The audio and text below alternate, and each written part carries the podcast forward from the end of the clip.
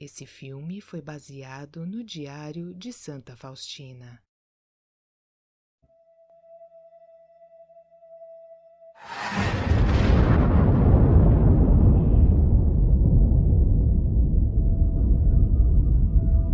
Princípio, Deus criou os céus e a terra. A terra estava sem forma e vazia. Trevas cobriam a face do abismo. E o Espírito de Deus se movia sobre as águas. Deus disse: Faça-se a luz. E houve luz. Deus viu que a luz era boa e separou a luz das trevas. Deus chamou a luz dia e às trevas chamou noite. E Deus disse: Produza a terra seres vivos de acordo com as suas espécies, rebanhos, répteis e animais selvagens, cada um de acordo com a sua espécie. E assim se fez. Enfim, Deus disse: Façamos o homem à nossa imagem, conforme a nossa semelhança. Deus criou o homem, a quem ele muito amou, e cultivou um jardim no Éden, e lá preparou um paraíso para ele. Infelizmente, o homem traiu Deus. Deixou-se ser enganado por uma cobra astuta.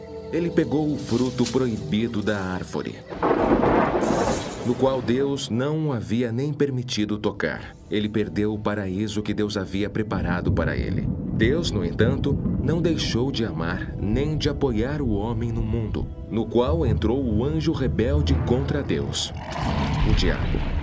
Como resultado das ações do diabo, o homem perdeu a verdadeira imagem de Deus, pensando nele apenas como severo e castigador, esquecendo completamente a sua misericórdia. No entanto, foi por amor ao homem que Deus enviou ao mundo seu Filho único, Jesus Cristo, que nasceu do ventre da escolhida, a Imaculada Virgem Maria. Como mestre que curava, mas principalmente como Salvador, ele mostrou sua verdadeira face cheia de misericórdia. Por amor ao homem, ele morreu na cruz, redimindo todos os pecados da humanidade. Graças a isso, todos que acolhem o seu ensinamento e o guardam receberão a vida eterna. Antes de morrer, ele fundou sua igreja, sobre a qual disse que as portas do inferno nunca prevalecerão contra ela. Infelizmente, as pessoas que formaram a igreja ao longo dos séculos frequentemente distorceram os ensinamentos de Jesus e deformaram sua face. Então, mais uma vez, ele resolve vir ao encontro do homem. Ele escolhe uma garota simples da Polônia para dizer ao mundo a verdade sobre sua misericórdia. As formas de culto que ele lhe revela devem ser a última tábua de salvação para o mundo. Amor e Misericórdia. Faustina.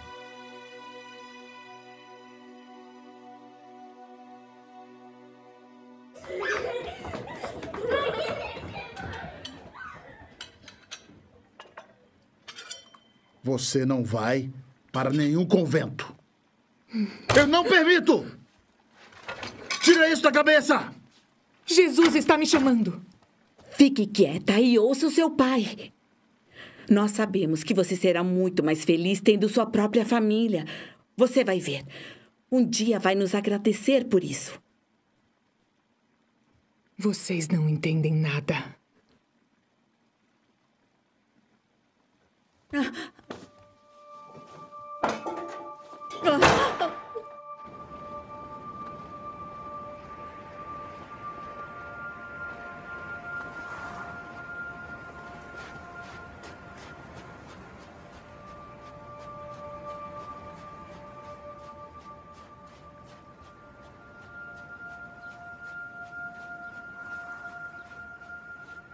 Incapaz de concordar com a proibição de meus pais, decidi silenciar a minha vocação. Entreguei-me às coisas vãs da vida, sem prestar atenção à voz da graça. Embora minha alma não encontrasse satisfação em nenhuma dessas coisas.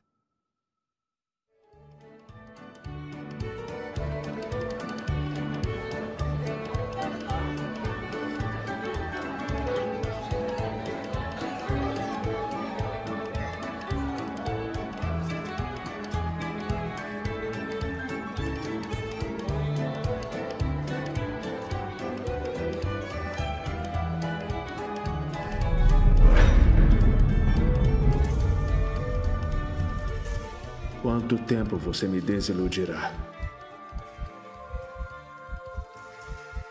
Naquele momento, a música encantadora parou e as pessoas com quem eu estava desapareceram da minha vista.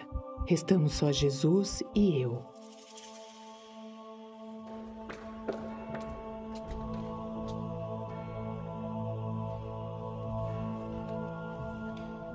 Vá imediatamente para Varsóvia. Você entrará em um convento lá.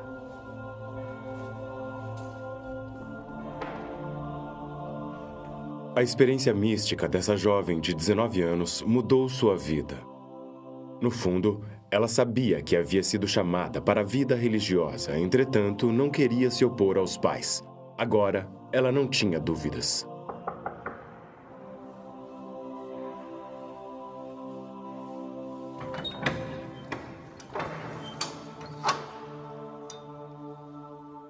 Louvado seja nosso Senhor Jesus Cristo. Agora e sempre.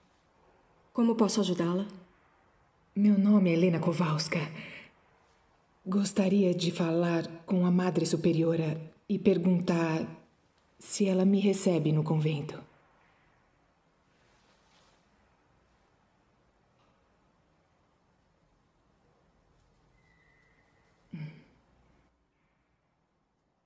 A Madre Superiora está ocupada. Por que quer se juntar a nós? O Senhor Jesus está me chamando. Disse Senhor Jesus? Uhum. Interessante. E quando ele lhe disse isso? Há muito tempo, quando eu era criança, eu tinha sete anos, quando me convidou para uma vida mais perfeita. Ah. Uma vida mais perfeita. Louvado seja nosso Senhor Jesus Cristo. Para sempre seja louvado.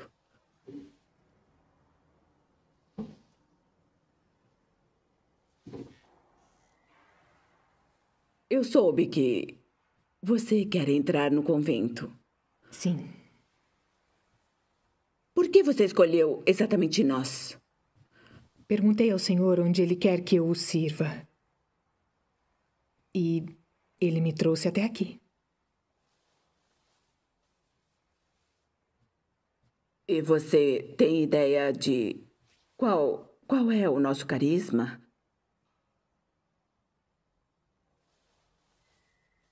E o seu entusiasmo pelo trabalho? Você já trabalhou alguma vez antes? Sim. Bom. Eles não querem mais você por lá? É por isso que você veio nos procurar? Não, madre. Eu nunca fugi do trabalho. Desde criança eu ajudo a minha mãe na casa e também a cuidar dos meus irmãos mais novos. E onde quer que eu trabalhasse servindo, queriam que eu ficasse mais tempo. Mas o Senhor está me chamando muito claramente agora.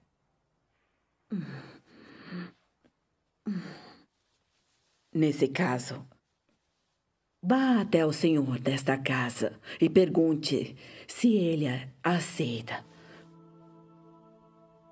Quer que eu vá até a capela? Sim. Pergunte a ele. E depois, volte para cá. É claro.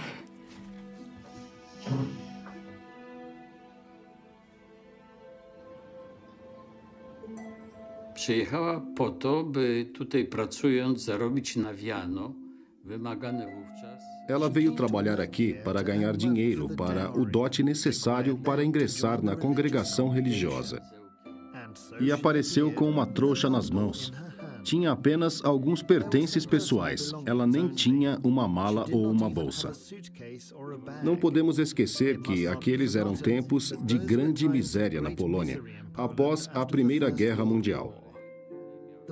Os conventos não tinham meios de subsistência, portanto, os candidatos tinham que ajudar. Ela se comprometeu a trazer esse dote, que meticulosamente buscava, e a cada mês ela o pagava com as moedinhas que ganhava. Zarobione grosze.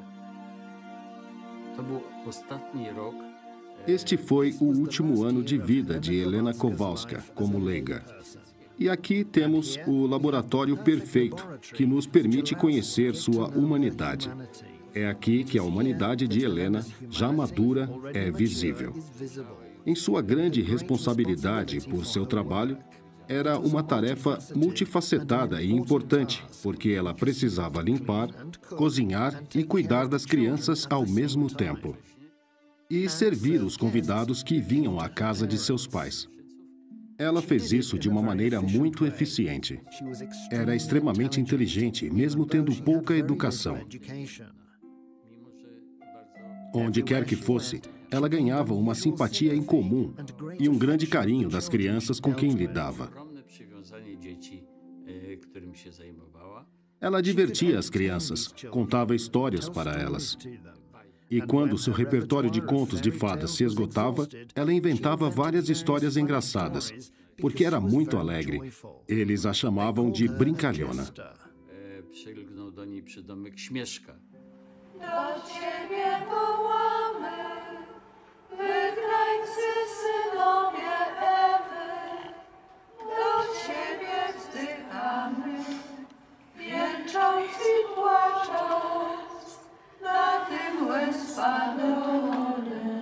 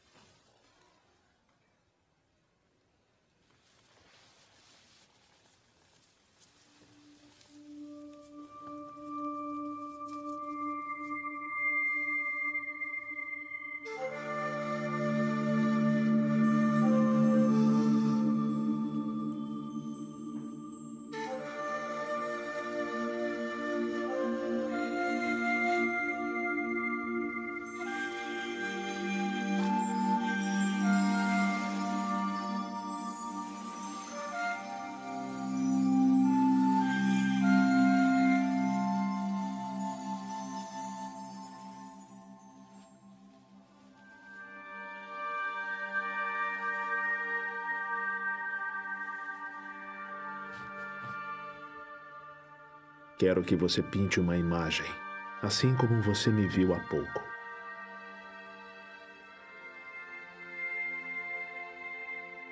Mas eu não sei pintar. Escreva embaixo. Jesus, eu confio em vós. Não tenha medo. Vou lhe dar um confessor no qual poderás confiar. Ele ajudará a realizar a minha vontade na terra. A irmã Faustina não era capaz de pintar essa imagem. Ela estava desamparada. Ela não havia encontrado o confessor que o Senhor Jesus havia prometido a ela. Mas depois de dois anos, a irmã foi transferida para Vilnius.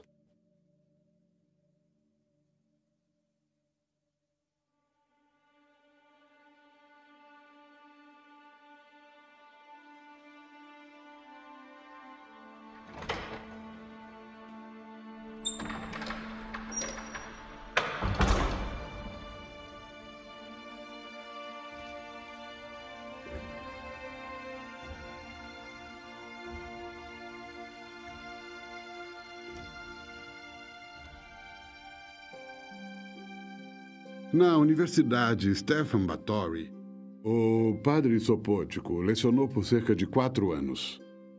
Ele foi nomeado como confessor da Congregação das Irmãs de Nossa Senhora da Misericórdia. E, então, é, lá no ano seguinte, ele conheceu a irmã Faustina Kowalska.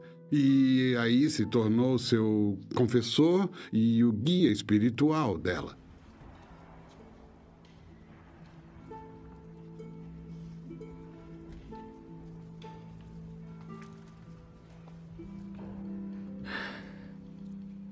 Minha alma se rebela contra algumas ordens de minhas superioras. E a quais ordens você não obedece, irmã? Eu obedeço a todas. Então não há pecado. Jesus me disse que o senhor será meu confessor. Desculpe, quem disse? Jesus. O Senhor Jesus? Uhum. Tem certeza? Sim. Eu o vejo há muito tempo. Ele me mostrou o Senhor meses atrás, muito antes de conhecê-lo.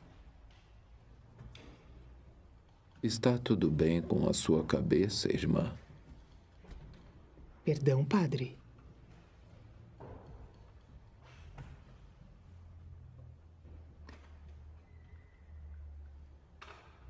Eu não me lembro de mais pecados, padre. Por todos. Eu me arrependo muito. E peço a absolvição. O padre Sopótico foi muito cauteloso nesse assunto. Sendo um diretor espiritual experiente, ele sabia como proceder com essa penitente. Por isso, ele a manda primeiro a um psiquiatra. Somente com os resultados do teste psicológico em mãos e sabendo que ela é mentalmente saudável, ele toma uma decisão. Irmã, como concordei em ser seu diretor espiritual, quero que a irmã me revele não apenas seus pecados, mas também seus pensamentos, instigações do mal e as visões da irmã. Só então eu poderei ver o que realmente acontece em sua alma. Vou revelar tudo para o senhor, padre. O próprio Jesus me disse para não esconder nada. Caso contrário, ele se esconderia de mim. E ele também me disse que o Senhor me ajudaria a cumprir sua vontade na terra, Padre. Compreendo. Irmã, por favor, eu peço que a irmã escreva tudo o que acontece em sua alma. E sublinhe as palavras que tem certeza que o próprio Jesus disse. Provavelmente é por causa do Padre Sopótico que temos o diário da Santa Faustina hoje. Ele não apenas ajudou a discernir o significado da revelação da imagem, mas também encontrou uh, Kazimirovski, que foi o responsável uh, por pintar a imagem que hoje conhecemos como a imagem da Divina Misericórdia.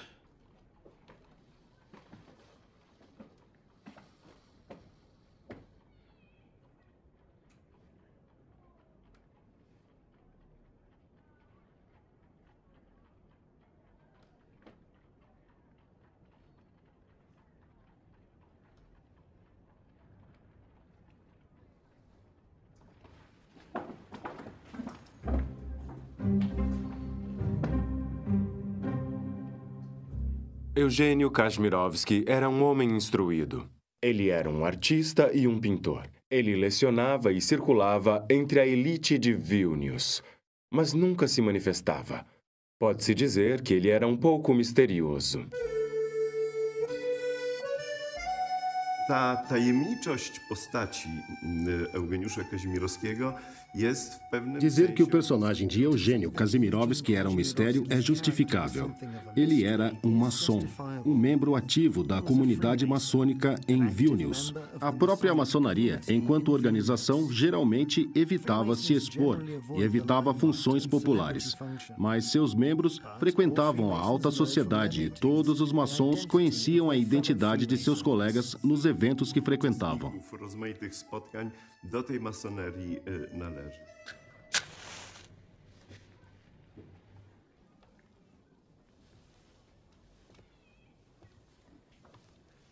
Não.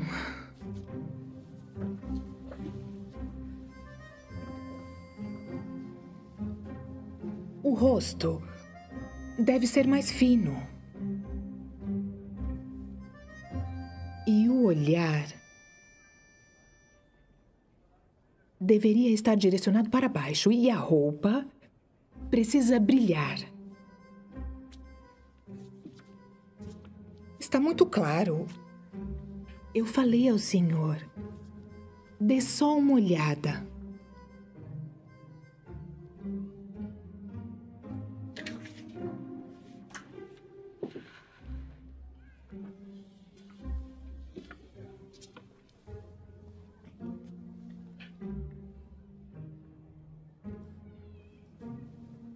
Jesus deveria estar saindo das trevas em nossa direção.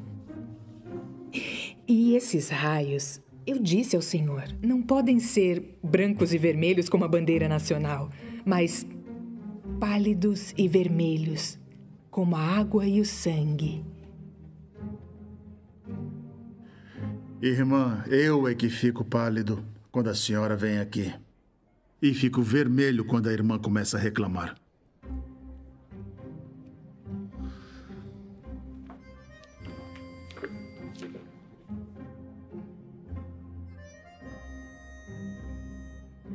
Należy odrzucić e, jakąś e, Não se deve pensar que as reuniões da irmã Faustina com Kazimirovski eram muito espirituais.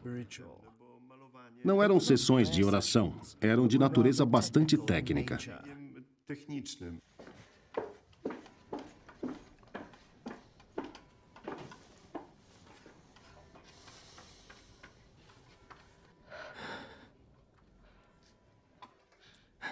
O que o senhor fez com ele? O quê? Mas esse não se Quer parece... saber? Que a irmã mesma pinte. Eugênio, Quem vai pintar o senhor tão bonito quanto o senhor é? Eugênio, não desista. Eu sei que não é. Ela é louca. Primeiro ela disse que deveria ser assim, depois de outro jeito, e agora ela diz que tem que ser de outro jeito. É muito humilhante. O diabo sempre se intromete nos assuntos de Deus. Eugênio, por favor, termine de pintar.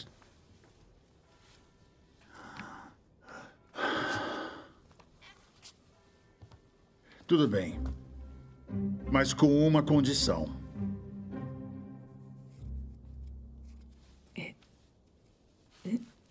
Só um segundo, por favor.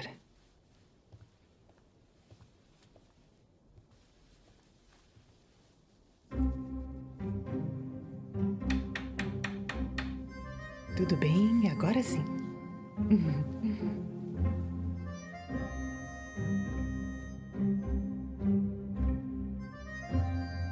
Eu preciso de um intervalo.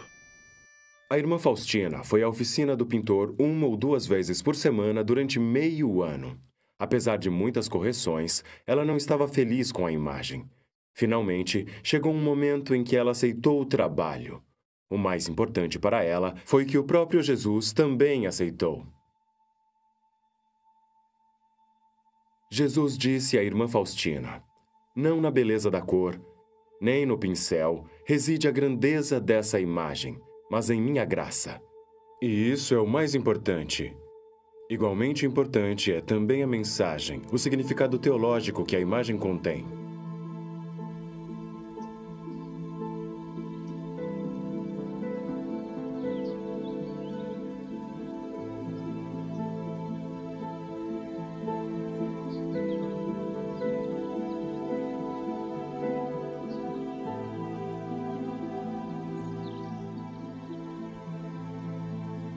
A imagem de Jesus, a divina misericórdia encarnada, representa o Senhor. E ele está saindo do Santo dos Santos no céu para nos garantir o perdão dos nossos pecados, depois de ele ter oferecido a sua vida ao Pai para a nossa salvação. O fundo escuro simboliza a escuridão total do Santo dos Santos do templo terrestre que foi iluminado apenas pela presença de Deus quando ele recebia os sacrifícios de expiação de seu povo. Essa cena de Cristo saindo do Santo dos Santos, com raios jorrando de seu lado trespassado, representa o sangue e a água que é o Espírito Santo, dado a nós como fonte da vida, de acordo com o Evangelho de São João, no momento da morte do Filho de Deus. Uma das orações da irmã Faustina apresenta isso. Ó oh, Jesus, o Senhor morreu, mas uma fonte de vida jorrou para as almas. E um mar de misericórdia se abriu para o mundo inteiro. Cristo vem em nossa direção, como vemos na imagem da Divina Misericórdia. Ele está no Santo dos Santos. Ele é a aliança entre Deus e o homem. E é disso que o diabo tem medo. Nessa imagem, ele é único, singular, de modo que se o retirássemos, restaria apenas a escuridão. E é exatamente assim a alma de uma pessoa que não tem Deus. O gesto de bênção na imagem é o mesmo gesto que os sacerdotes fazem na confissão, ao perdoarem os pecados. E surge o sentimento de redenção que a ressurreição nos dá, fonte de amor e fonte de luz, e os sacramentos que são representados por elas.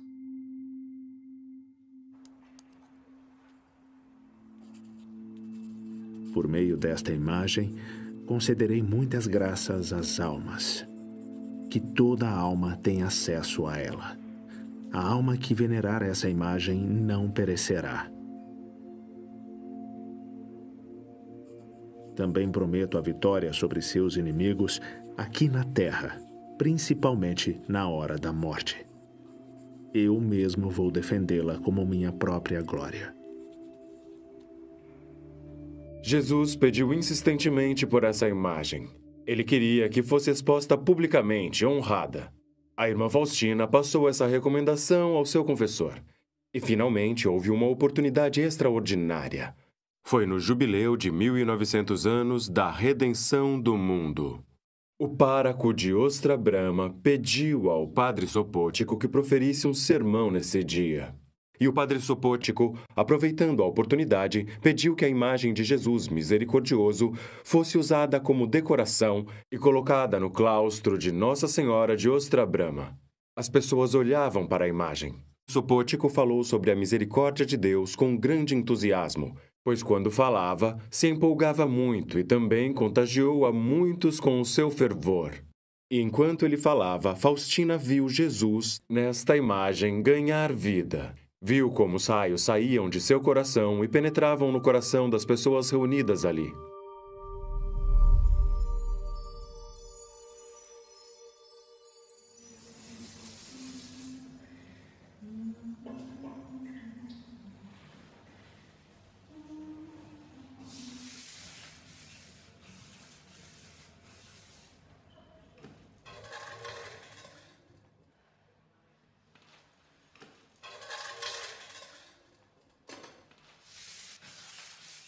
Faustina era uma irmã do segundo coro, e por isso ela sempre era designada para o trabalho físico. Ela trabalhava na cozinha, na padaria e, por exemplo, no jardim. Ah, vida monótona e tediosa. Quantos tesouros você contém? Quando olho para tudo com os olhos da fé, não há duas horas iguais e a monotonia e o tédio desaparecem. Chegou um momento em que a irmã Faustina ficou muito doente. No outono, ela foi diagnosticada com os primeiros sintomas de tuberculose. Espiritualmente, foi a resposta de Jesus ao desejo dela de sofrer com ele, suportar sua paixão, para salvar almas da condenação eterna.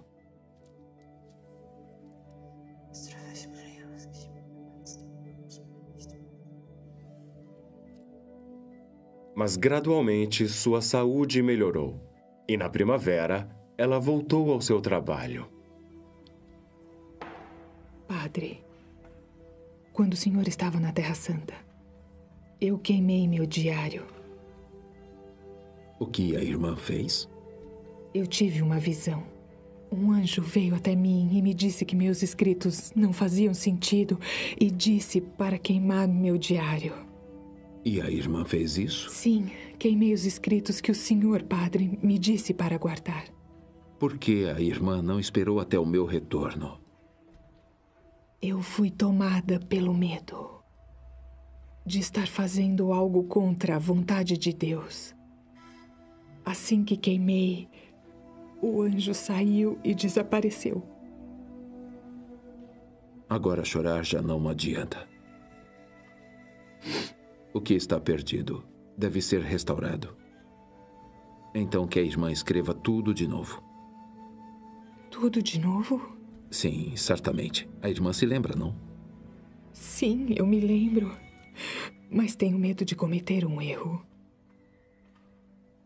Se isso aconteceu, percebe-se que é importante o que a irmã escreve. Peça ajuda ao Espírito Santo. E concentre-se na tarefa que lhe foi dada. Essa será sua penitência. Um dos desejos que o Senhor Jesus revelou a Faustina foi a fundação de uma nova congregação religiosa. Ela entendeu esse pedido e o compartilhou com seu confessor, dizendo: Deus exige que haja uma congregação que proclame a misericórdia de Deus para o mundo inteiro e, através da oração, alcançará graças para o mundo todo. Ela queria muito cumprir o desejo de Jesus. A irmã Faustina, juntamente com o padre Sopótico, tiveram que discernir com cuidado porque havia muitos obstáculos. Ela fez votos perpétuos em sua congregação, onde se sentia bem. E sempre que se decidia a ir embora, ela ficava amedrontada com a escuridão espiritual. Outro obstáculo era que sua saúde estava piorando cada vez mais e mais.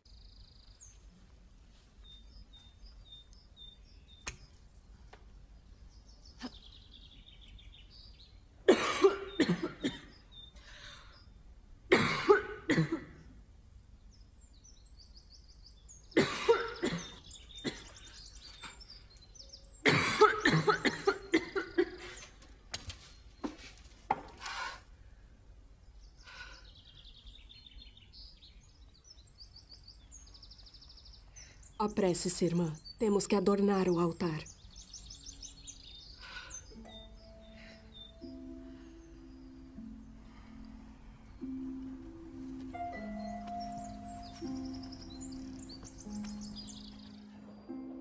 Eu falei com ele.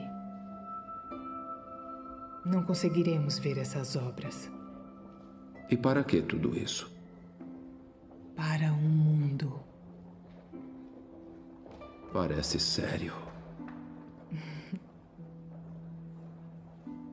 O senhor não pode duvidar. Mesmo que eu não esteja mais aqui. A irmã vai a algum lugar?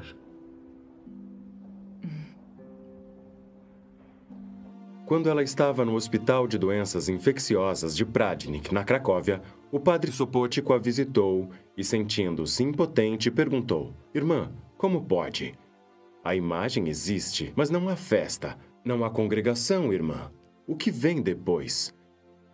Ela respondeu: Padre, eu perguntarei a Jesus e responderei ao Senhor amanhã.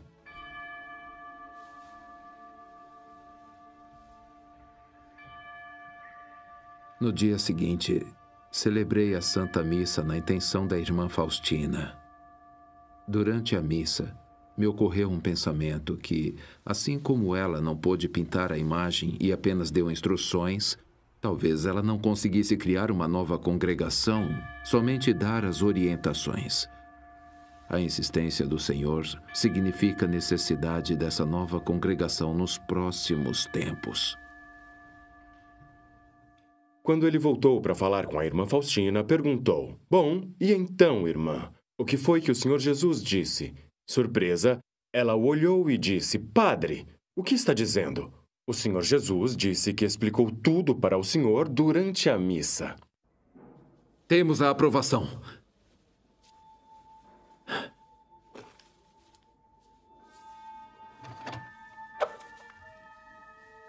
Recebemos o imprimatur.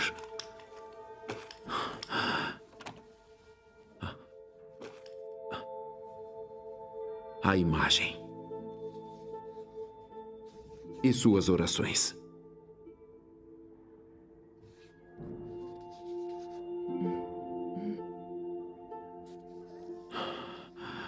E sobre a congregação. A congregação existirá. Concentre-se na festa da Divina Misericórdia, Padre.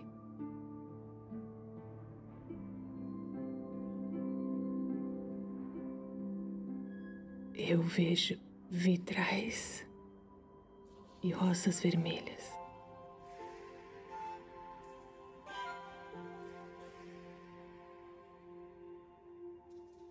É aqui que a nova congregação deverá ser fundada. Eu não posso fazer isso sem a irmã. O Senhor fará. E eu o apoiarei até o fim.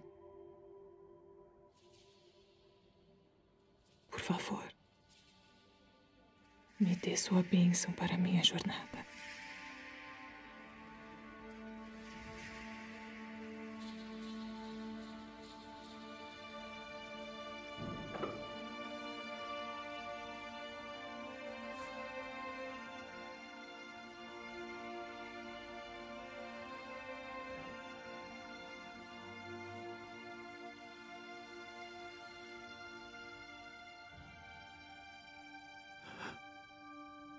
Então eu também peço a sua bênção.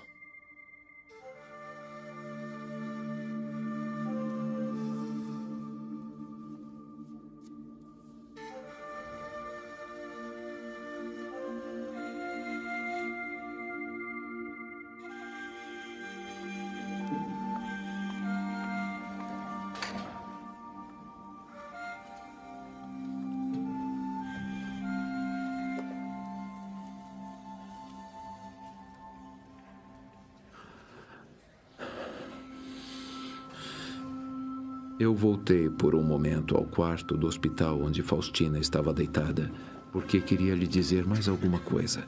Mas quando entrei no quarto, eu a vi em estado de êxtase espiritual. Este fato confirmou a minha convicção de que eu estava lidando com uma pessoa santa. Padre Sopótico ficou totalmente desamparado na propagação da verdade sobre a misericórdia divina. Ele estava plenamente consciente de que morreu justamente a pessoa que começou e deu impulso a tudo isso. Isso foi muito difícil para ele. Em seu diário, ele escreveu que se sentia muito solitário e abandonado.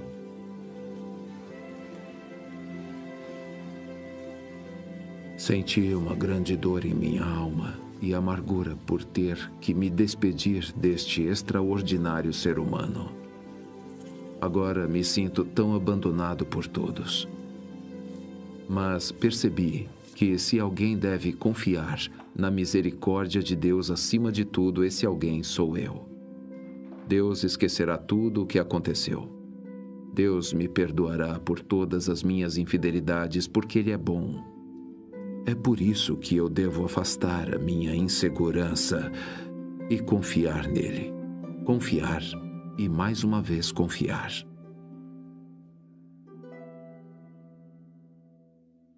W ostatnim dniu o godzinie 16. Em 5 de outubro de 1938, às quatro da tarde, o padre Andras ouviu a confissão da irmã Faustina pela última vez. Durante o jantar, o sino tocou. Foi um sinal para as irmãs de que Faustina estava morrendo.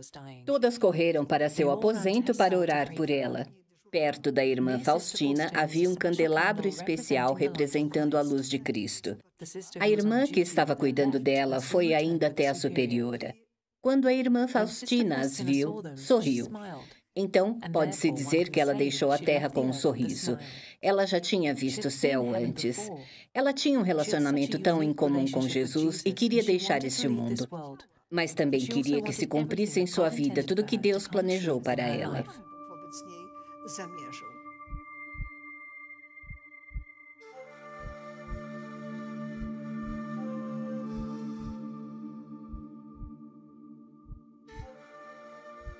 Deus não negará a ninguém sua misericórdia. O céu e a terra podem mudar, mas a misericórdia de Deus não se esgotará.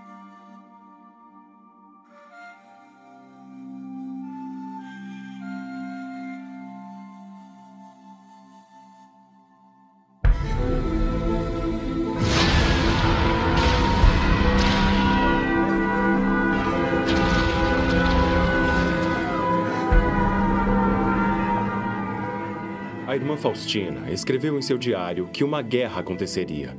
Isso se tornou realidade um ano após sua morte. Em 1939, uma terrível guerra começou. Ela não queria contar ao padre Sopótico por quanto sofrimento a Polônia passaria. Ela cobriu o rosto com as mãos e não conseguiu se expressar. No diário está descrita uma visão terrível que pode ser considerada cumprida se a referimos à cidade de Varsóvia, que ela identifica como a cidade mais bonita da Polônia, tão completamente destruída, de maneira semelhante a Sodoma e Gomorra. A irmã Faustina orou pela cidade e a punição pareceu ter sido adiada por um tempo. Se essa foi de fato uma visão de Varsóvia, essa previsão foi cumprida durante a Segunda Guerra Mundial. Vi a ira de Deus pairando profundamente sobre a Polônia. E agora vejo que se Deus visitasse nosso país com os maiores castigos, isso ainda seria um ato de misericórdia. Porque por transgressões tão graves, ele poderia nos punir com a eterna aniquilação. Fiquei paralisada de medo quando o Senhor me revelou um pouco dessa imagem. Agora vejo claramente que as almas escolhidas mantêm a existência do mundo para que se realize a justiça. A cidade de Bialystok foi ocupada pelos alemães em 13 de setembro de 1939. Dez dias depois, os soviéticos entraram na cidade e os alemães retiraram suas tropas. Houve uma estranha parada militar em 23 de setembro na Praça Kosciuszko, onde unidades militares de ambos os exércitos passaram. Os soviéticos estavam entrando em Bialystok e os alemães estavam saindo. Esse desfile passou cerca de 400 metros da casa onde Eugênio Kazimirovski morava. É difícil dizer se a pintura da imagem da Divina Misericórdia teve algum efeito na vida de Kazimirovski. Não sabemos se ele se converteu e desistiu de ser membro dos maçons como resultado dessa pintura. Mas podemos supor que ele tenha experimentado algum remorso de consciência. Isso pode ser atestado pelos dois últimos autorretratos, nos quais o pintor se representa como Judas.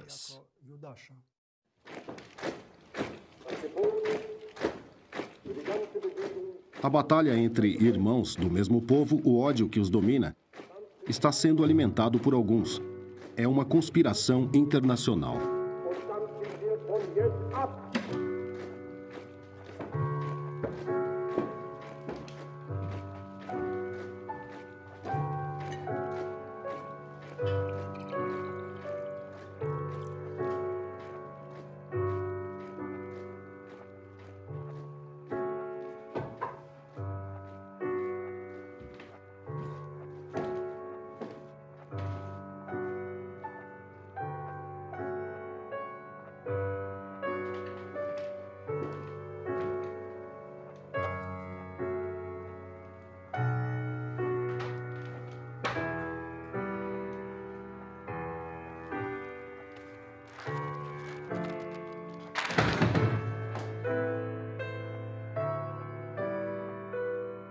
Que silenciem os nossos julgamentos sobre as almas, pois a misericórdia de Deus para com elas é extraordinária.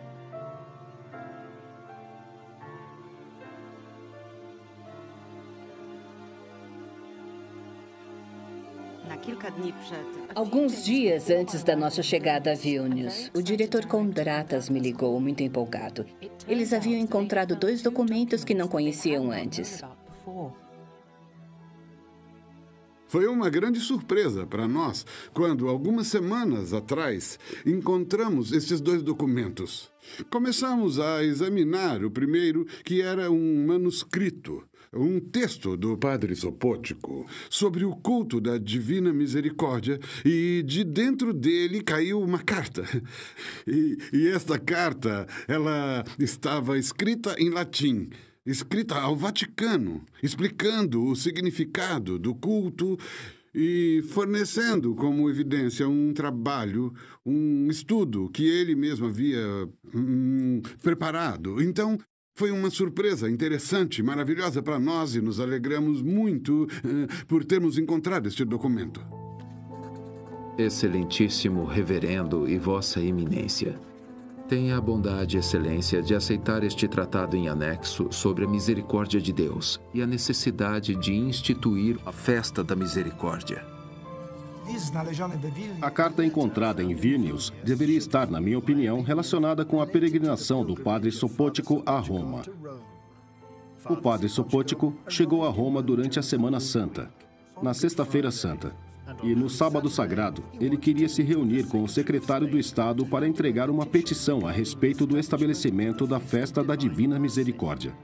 E é claro, esse dia é para todos um dia de folga. Ele foi enviado à congregação para o culto divino, mas ela já estava fechada também. Então, o padre Sopótico procurou um dos poloneses que trabalhavam na cúria, o padre Jan Sik. Ele o aconselhou a tratar desse assunto na conferência do episcopado polonês, pela Nanciatura Apostólica em Varsóvia. O tratado, anexado à carta do padre Sopótico, continha várias formas de devoção das revelações da irmã Faustina, como o terço, a novena da Divina Misericórdia e a imagem da Divina Misericórdia. Como essas questões foram consideradas novas, com necessidade de verificação e até mesmo implausíveis, deve ter sido por esse motivo que a carta não recebeu resposta. Isso é algo que acontece com muita frequência nesses tipos de revelações.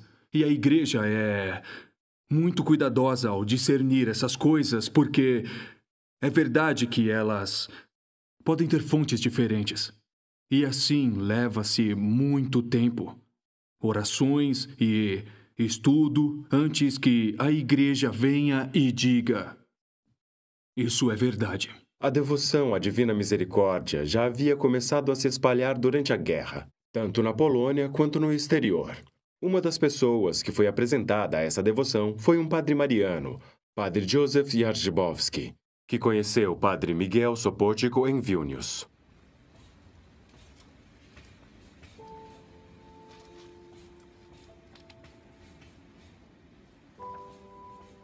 Isso é incrível.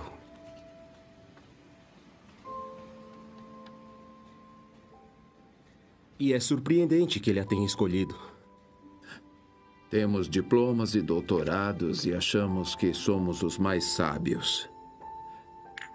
E somos incapazes de ouvir. Por isso ele a escolheu. Eu posso levar para a América? É claro. Espero que o padre consiga despertar o interesse não apenas nos corrimãos, mas em todo o continente. Se as revelações forem verdadeiras, a graça de Deus fará com que todos ouçam sobre sua misericórdia. O padre Jazerbowski foi obrigado a prestar contas de onde esteve a cada 24 horas. Assim sendo, a organização KVD saberia onde ele estava e o que fazia, o tempo todo.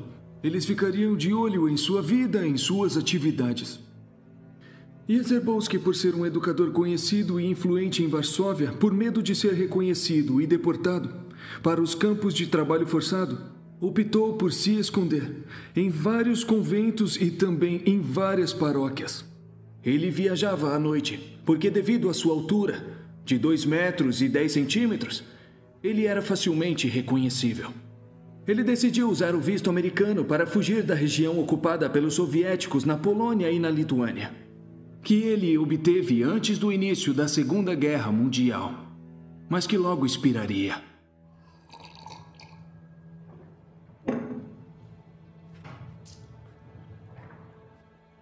O que você fez em Varsóvia?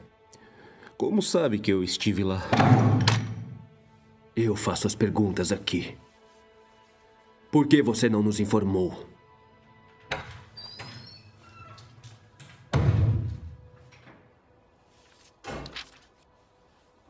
Que merda é essa? O quê? Por que está em branco? Eu estou preenchendo. Venha na próxima semana para obter permissão.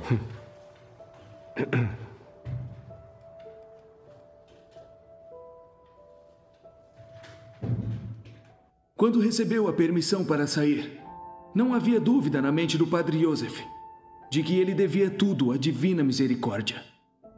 Ele prometeu que se conseguisse deixar a Polônia e a Lituânia ocupadas pelos soviéticos, e chegasse em segurança aos Estados Unidos, espalharia a devoção, a misericórdia de Deus pelo resto da vida.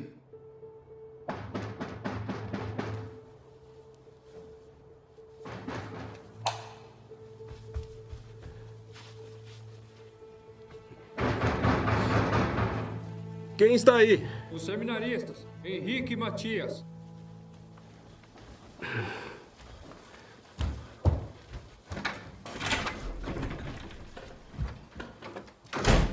O que aconteceu? Você tem que fugir. O NKVD emitiu um mandado. Aqui está o bilhete para Kaunas. Sai às 5 da manhã. De lá você vai para Vladivostok e depois vai de navio para o Japão. Ah, Jesus. Jesus Cristo. Obrigado, obrigado. Cuidado para não os virem. Andem, vão. Deus os abençoe.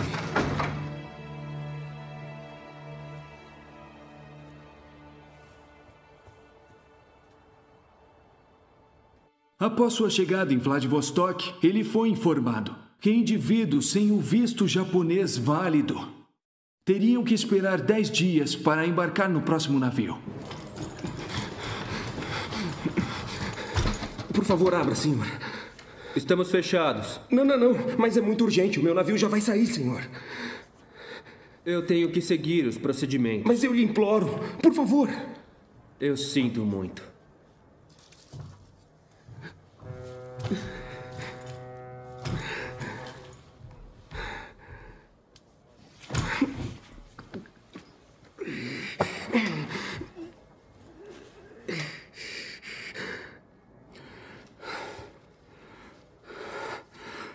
Jesus, eu confio em vós. Jesus, eu confio em vós. Jesus, eu confio em vós. Passaporte.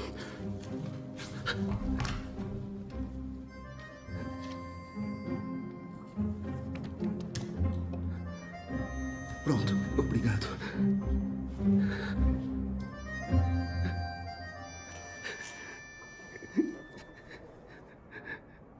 O padre Yazerbolski não tinha dúvida de que ele havia sido milagrosamente guiado pela misericórdia de Deus.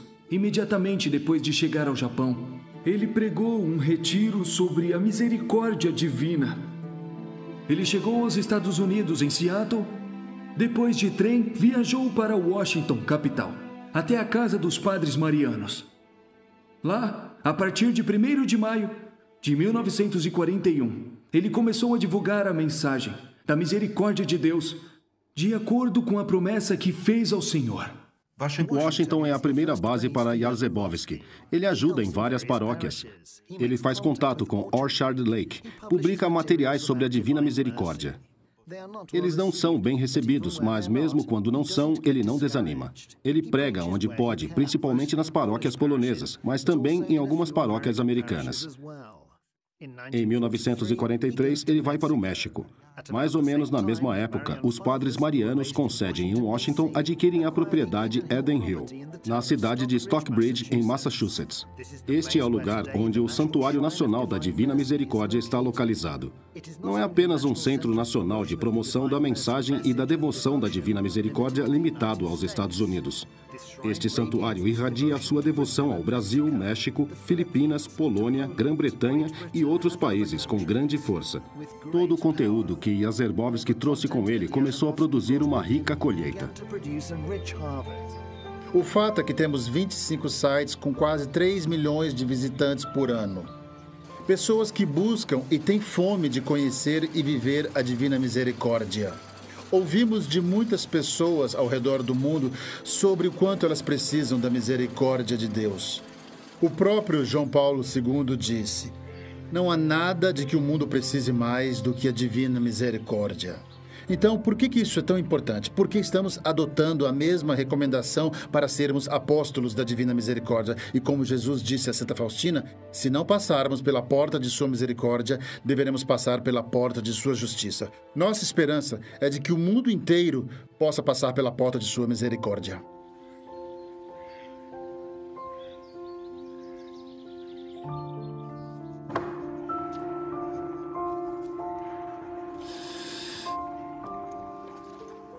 Isto vai aqui.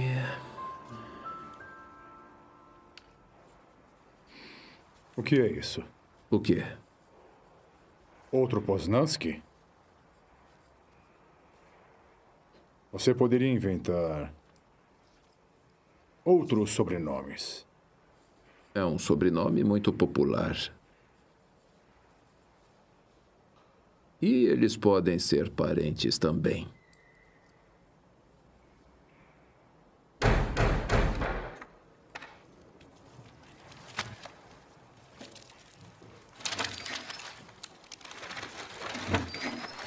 Padre, por favor.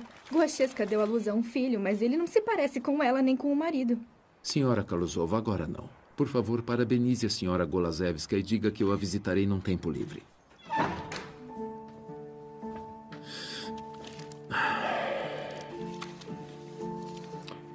Mas se todos eles se chamam José, a probabilidade de serem parentes acaba diminuindo.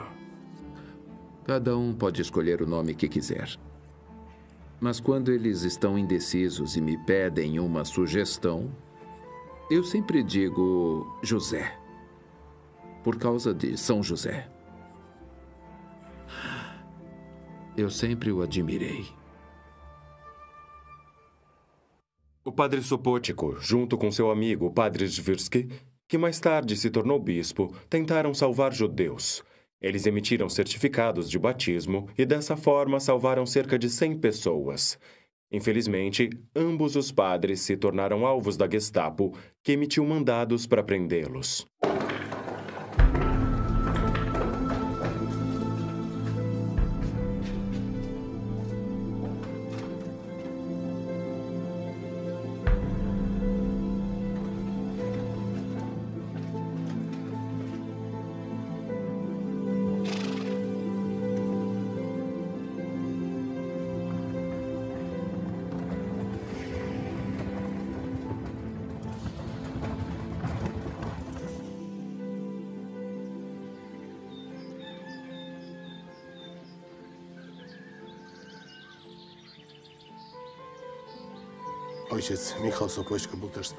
O padre Miguel Supótico também foi confessor das Irmãs Ursulinas. E foi por isso que as irmãs decidiram levá-lo para Charnibor, uma pequena cidade a 12 quilômetros do centro de Vilnius, localizada em uma área próxima à floresta. Elas o trouxeram vestido como uma freira e o colocaram em uma casa que existe até hoje e foi documentada como autêntica. Era uma casa particular, onde duas freiras também estavam escondidas. Ali morou o padre Supótico, mas, obviamente, não com seu próprio nome. Como ele estava na lista de procurados da Gestapo e as casas eram frequentemente verificadas e inspecionadas, as irmãs, com a ajuda de seus conhecidos, fizeram documentos para ele.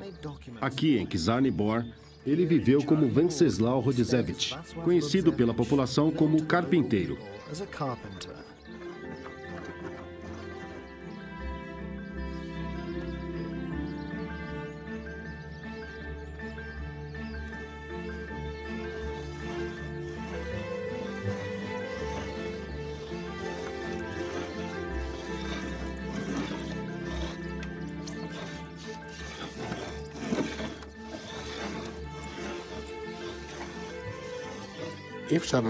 O padre Supótico ficou em Kizarnibor até 14 de agosto de 1944, quando pôde voltar com segurança a Vilnius.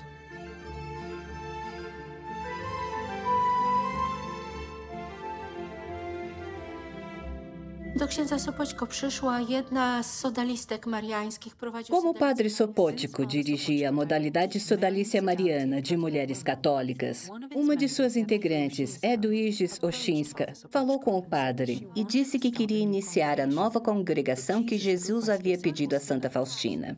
Em pouco tempo, dentro de seis meses, outras candidatas se juntaram a ela.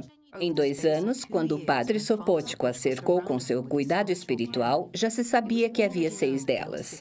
O que é tão estranho sobre este número é que esse grupo de seis irmãs fez seus votos em 1942 e Santa Faustina previu esse número de irmãs e registrou essa visão em seu diário muitos anos antes. W dzienniczku już o wiele, wiele lat wcześniej napisała. Um dia, vi uma pequena capela na qual seis irmãs estavam recebendo a comunhão do nosso confessor, Padre Spótico, que usava uma sobrepeliz e uma estola. Não havia decorações nem genuflexórios na capela.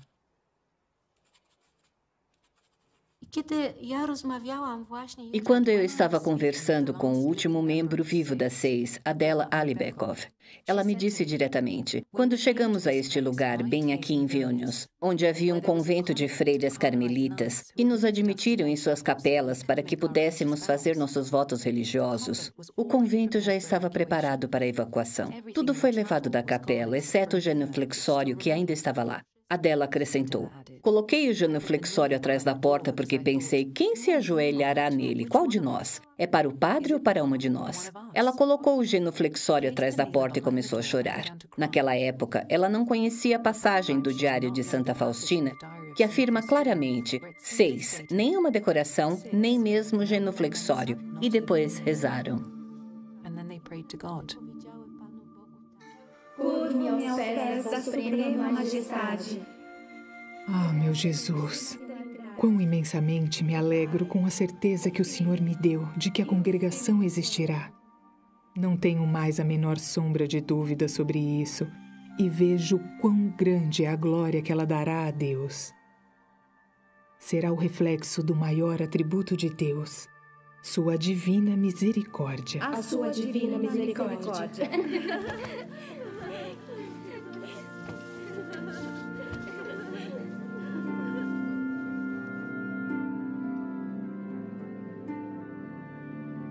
Em 1949, muitas igrejas católicas em Vilnius foram fechadas, e entre elas estava a igreja de São Miguel Arcanjo. Esta igreja foi destinada à destruição. Os altares foram bloqueados e obras valiosas de arte histórica ou religiosa foram destruídas ou roubadas. A imagem da Divina Misericórdia foi deixada para trás, porque não consideraram ter qualquer valor artístico.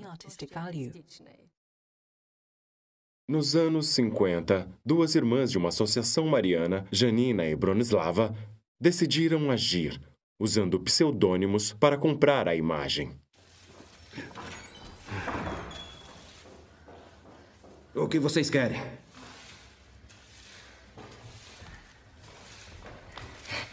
Bom dia. Podemos incomodá-lo por um momento? Só queríamos perguntar sobre aquele quadro antigo pendurado ali. O que tem ele? Ah, não vale nada, mas foi meu tio que pintou e gostaríamos de guardá-lo como lembrança. Esta pintura é do governo. Pertence ao Estado lituano. Mas isso é impossível, é muito feio. Isso apenas arruinaria as salas do Estado lituano. Escute, talvez possamos salvar a reputação do Estado lituano, uh, comprá-lo a um custo razoável. Hum? E que tipo de custo poderia salvar a reputação do Estado lituano? Ah, Marícia. Hum? Aceite. E temos algo delicioso para você. Você gosta? e se tiverem outra, a reputação do Estado lituano poderá ser salva. Mas que coincidência, pois temos mais uma. Marícia. Hum. Graças. Salva milagrosamente, a imagem foi transferida para Nova Ruda, na Bielorrússia, e foi colocada num lugar muito alto, acima do presbitério. Isso salvou a imagem, porque quando os comunistas usaram essa igreja como armazém na década de 1970, eles não se preocuparam em tirar a imagem. Foi só em 1985 que a imagem foi levada de volta para Vilnius. Quando a imagem da misericórdia desapareceu, velava sobre ela a providência divina. Não se perdeu durante a guerra. É como uma história de detetive. Foi salva e levada para a Bielorrússia. E voltou em 86 para Vilnius. E, e a, a sua história é realmente incrível. Portanto, é um sinal de que Deus queria dar, queria realmente deixá-la para nós. Olhei para esta imagem e pensei: Jesus Maria, que pesadelo, que pesadelo feio. Não era apenas feia, mas a imagem havia sido ampliada porque a moldura do altar era semicircular e a própria imagem era de natureza retangular. Alguém havia acrescentado uma porção semicircular de lona. Felizmente, isso estava em uma tela separada. Não foi um problema para mim.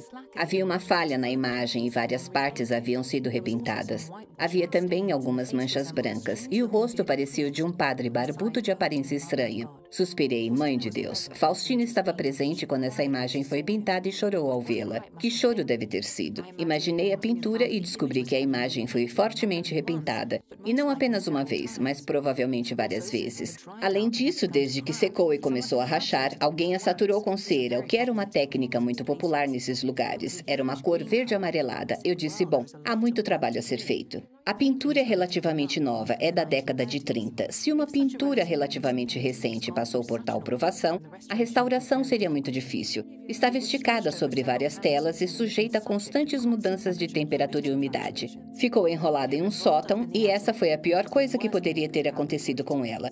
Mas felizmente sobreviveu. Przecież był zrolowany na dzięki temu przetrwał.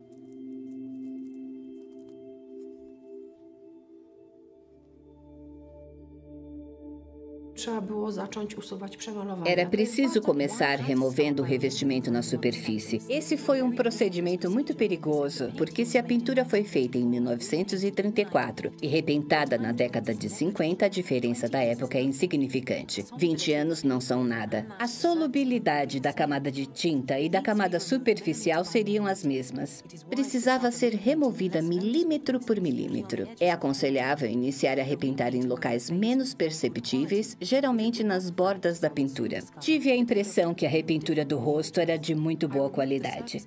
Se não fosse o fato de eu descobrir rapidamente que não era, teria mantido a imagem completamente diferente do original. Tirei a camada superficial de metade do rosto. É assim que sempre é feito. Então comecei a tirar fotos. Quando vi a imagem pela câmera, vi que o lado direito do rosto tinha uma expressão completamente diferente. O olhar de cada olho era diferente e os lábios também eram completamente diferentes. Tirei o resto da camada superior e vi um rosto completamente diferente. Quando o trabalho de restauração estava chegando ao fim, a imagem já estava na capela, mas ninguém podia observá-la exceto as irmãs, por razões de segurança. E enquanto eu estava em pé, completamente maravilhada, Úrsula Gregorczyk, que também veio, viu a imagem com o rosto restaurado e disse que esse rosto parecia com Cristo do Santo Sudário de Turim. Na zbieżność zwrócił uwagę e, Serafim Pela primeira vez, essa semelhança foi notada pelo padre Serafim Mikalenko, que me mostrou o efeito da comparação das duas imagens, feitas a seu pedido nos anos 90. Os resultados dos meus estudos antropológicos das faces de ambas as imagens mostram uma convergência completa com pontos faciais característicos, como a parte média das sobrancelhas, a base do nariz, as maçãs do rosto e as mandíbulas, as asas do nariz e o início do lábio superior e inferior e o queixo. Vale a pena analisar os mesmos detalhes observando as imagens em três dimensões. Esse é um modelo de rosto criado pelo professor Miniaro em 2002, com base nas medidas do sudário de Turim e do véu de Oviedo.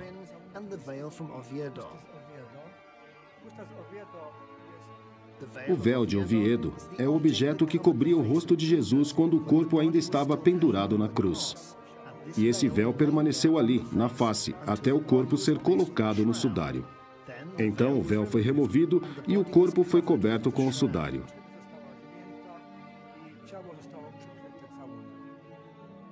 Traços de sangue no sudário e no véu nos dão informações completas sobre como era o rosto de Jesus.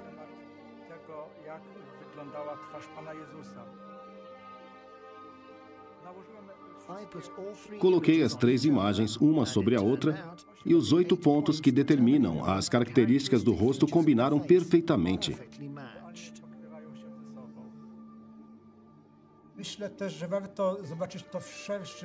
Também acho que vale a pena vê-lo de uma perspectiva mais ampla, quando não nos limitamos a um fragmento do sudário de Turim.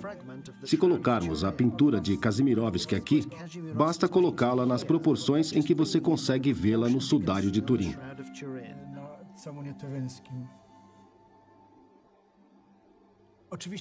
É claro que, hoje em dia, esse mapeamento proporcional da imagem do sudário não seria um problema. Seria suficiente projetar a imagem do sudário na tela e o efeito teria sido obtido mecanicamente. Porém, como sabemos, Kazimirovski não usou essa técnica. Sua pintura, portanto, foi feita, pode-se dizer, de maneira intuitiva. Ele apenas seguiu as instruções de Faustina, que lhe contou como ela tinha visto Jesus. Se aplicássemos o cálculo de probabilidade, teríamos que fazer pelo menos mil imagens de rostos para finalmente obtermos proporções como as do sudário. Isso significa que não podemos falar sobre uma ação acidental aqui.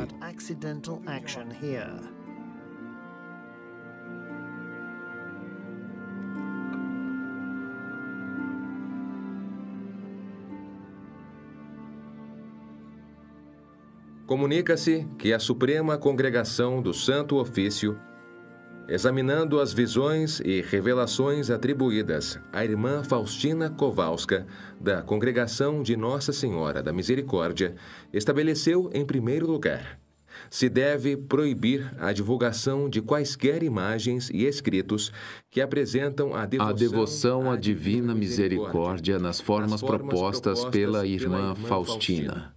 Segundo, Segundo a tarefa de remoção das referidas imagens que eventualmente foram expostas para veneração pública confia-se ao critério dos bispos.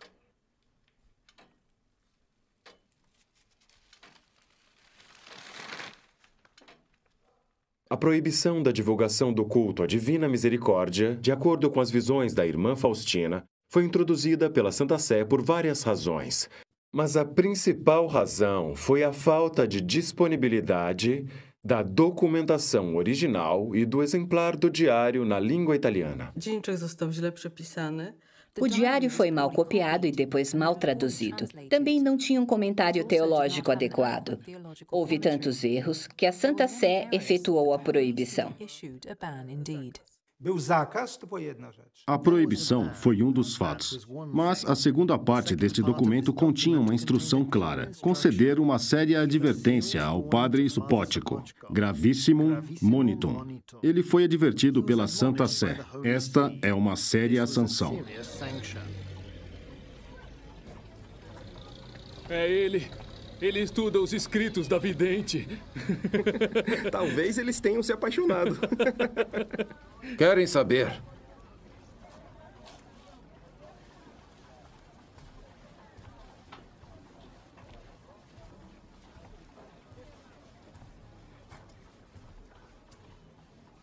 Eu não vou viver para ver isso, mas vocês verão.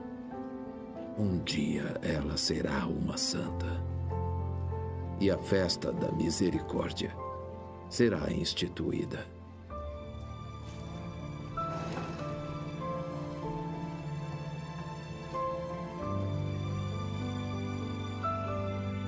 Na vida do padre Supótico, as previsões de Santa Faustina de que ele seria evitado e ficaria isolado também foram cumpridas. É claro que a pessoa sob a observação da Santa Sé é bastante evitada, porque nada de bom resultaria disso. E o padre Supótico experimentou a mesma coisa em sua vida.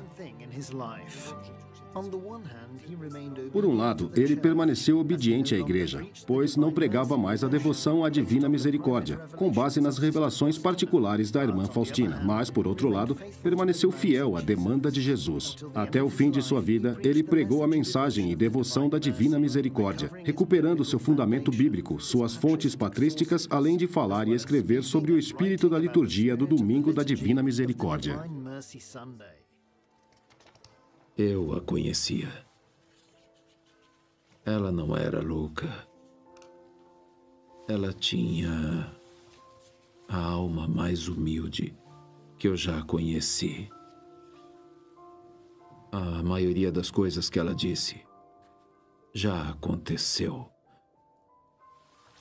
a guerra, as dificuldades, a congregação. Certo.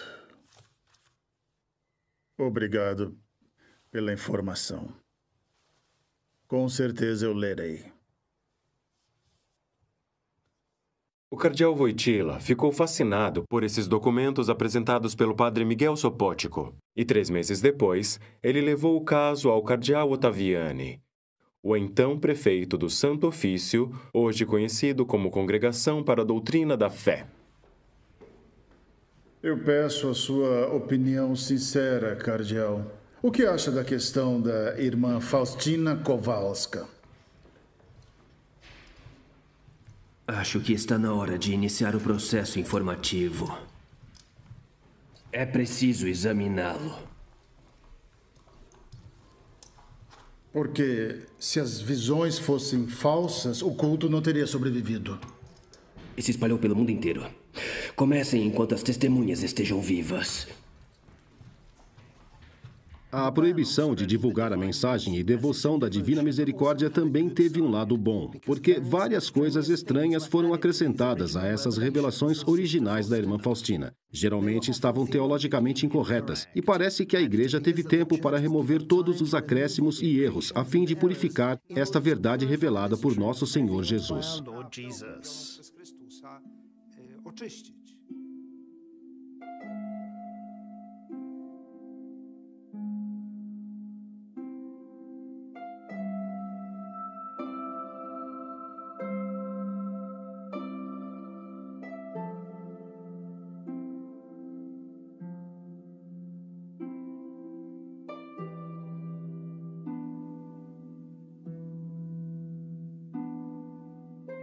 padre Sopótico passou os últimos anos de sua vida em Bialystok, na casa religiosa da Congregação das Irmãs Missionárias da Sagrada Família. Ele estava convencido de que seu trabalho não produzira frutos, então foi um momento muito difícil para ele. O decreto do Santo Ofício estava em vigor. A imagem permanecia fora da Polônia. A congregação contava com poucos membros e não havia festa da Divina Misericórdia. Ele não havia encontrado ninguém que continuasse seu trabalho e missão. Embora o processo informativo tenha começado em 1965, seu progresso foi muito lento. E em 15 de fevereiro de 1975, o padre Sopótico faleceu.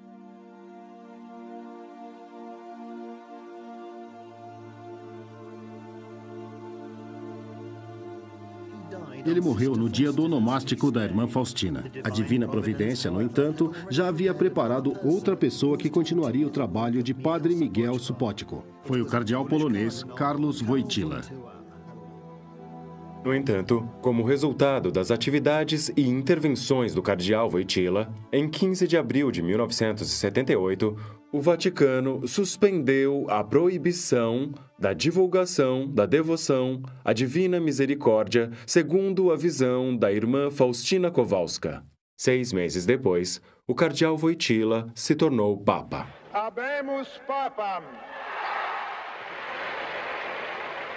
Eminentissimum ac reverendissimum Dominum, Dominum Carolum, Sancte Romane Ecclesiae, Cardinalem Wojtyła.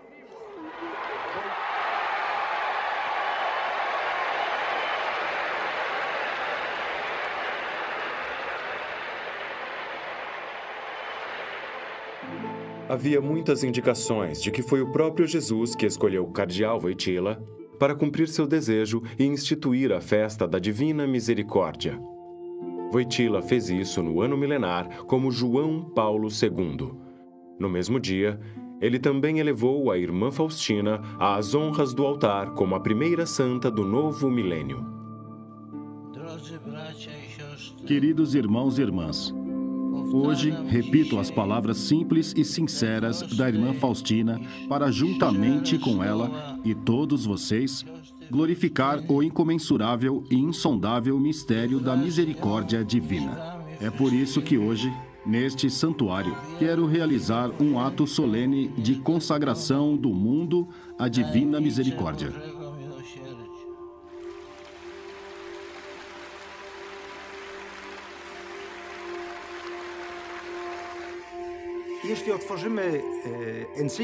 Se abrirmos a encíclica Divis in Misericordia de João Paulo II, no ponto 13, encontramos uma ideia muito próxima do padre Supótico, que disse que a misericórdia divina, como atributo de Deus, é o que há de mais importante para todo ser humano. O que me deixou muito emocionado e guardo isso no coração foi o que João Paulo II disse na primeira encíclica sobre a Divina Misericórdia, que, que o mundo de hoje, a sociedade, está esquecendo eh, até a ideia de misericórdia. Olhamos para a eficiência, olhamos para a organização, olhamos para tantas coisas e a misericórdia não tem mais lugar nem na relação entre as pessoas, quando nos encontramos ou quando nos comunicamos uns com os outros na sociedade. Todo mundo está lutando por seus direitos. A igreja é bela somente quando misericordiosa. A misericórdia é tão importante que Jesus, no Evangelho, sempre encontra os pecadores, os, os pobres, as pessoas doentes. Ele perdoa essas pessoas e não as condena. Bom, eu acho que esta mensagem está sendo esquecida. 1 stycznia 2005 roku em 1 de janeiro de 2005, o padre Mieczysław Mokriski, atual arcebispo de Lviv, nos convidou para um jantar de festa nos aposentos papais. Esse era o costume. E lembro que, durante este jantar, todos tiveram a oportunidade de conversar com o Santo Padre. Obviamente, como postulador da causa do padre Supótico, levantei a questão de sua beatificação, porque se sabe que, se o Santo Padre se interessar, os oficiais começarão a trabalhar com maior fervor. E quando falei sobre o padre Supótico, o Santo Padre me ouviu atentamente e, de repente, olhou para mim e disse: Eu o conhecia, eu o conhecia muito bem. Ele era um homem santo, essas palavras significaram tudo para mim. E, de fato, embora São João Paulo II não tenha conseguido decidir sobre a beatificação, foi seu sucessor, Bento XVI, que realizou isso.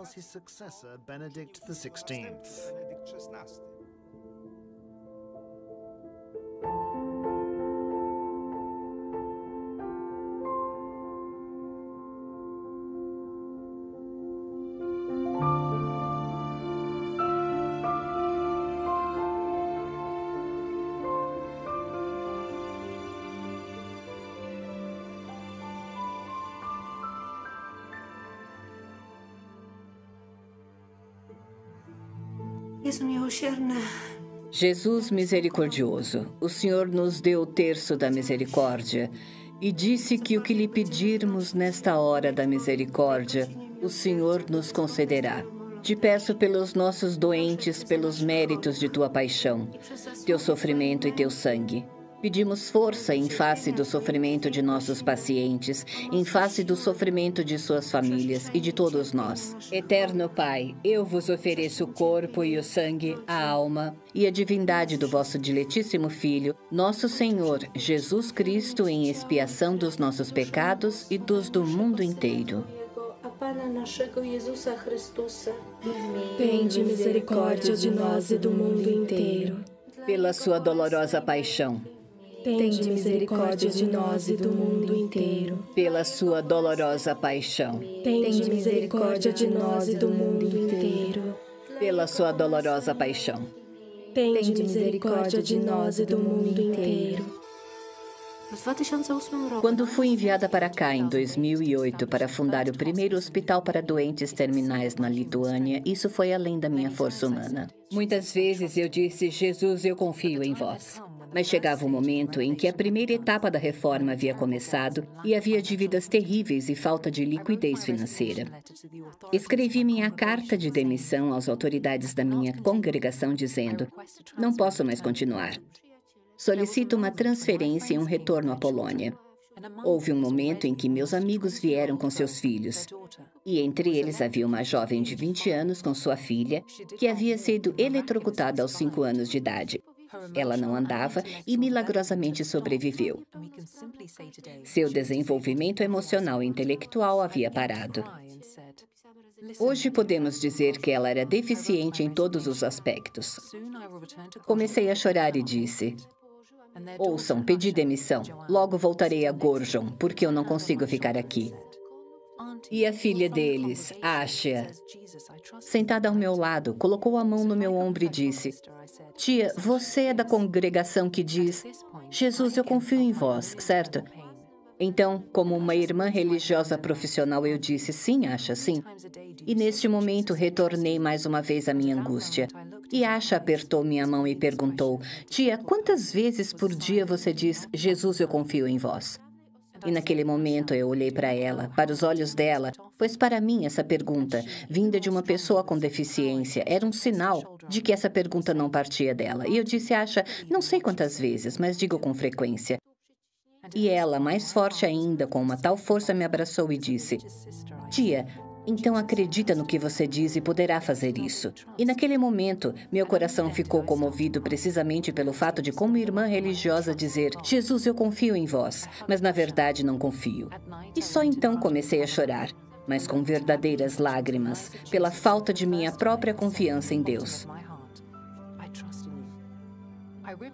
Eu abracei a Asha. À noite fui diante do sacrário e olhei justamente para a imagem. Olhei para os olhos de Jesus e pela primeira vez disse do fundo do meu coração: Eu confio em vós. Rasguei minha carta de demissão. E o hospital, que era algo impossível, foi concluído e começou a funcionar. Hoje, a nossa missão de cuidados paliativos na Lituânia comemora seu décimo ano.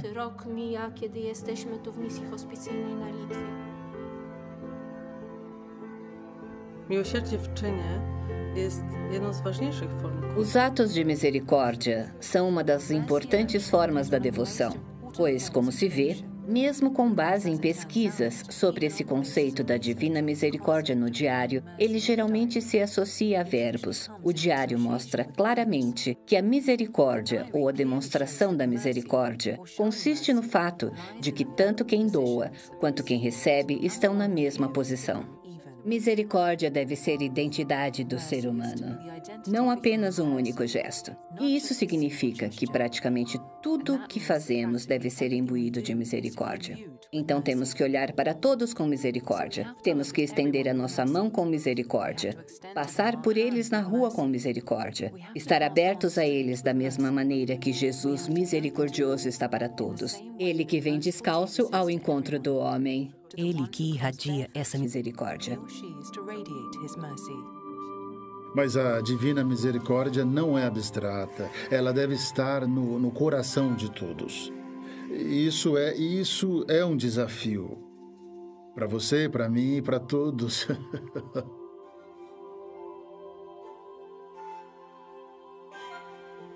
Boże, Ojcze miłosierny, swoją miłość w swoim Synu Jezusie Chrystusie. Deus Pai misericordioso, que a promessa de Jesus se cumpra.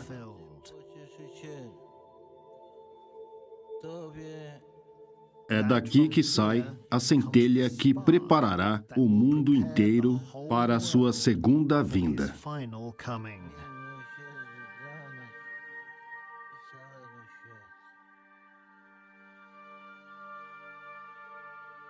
A consagração do mundo à Divina Misericórdia por João Paulo II acelerou o desenvolvimento da devoção.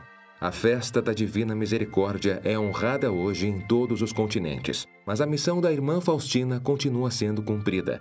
À medida que o fim do mundo se aproxima, ela despertará muito mais corações.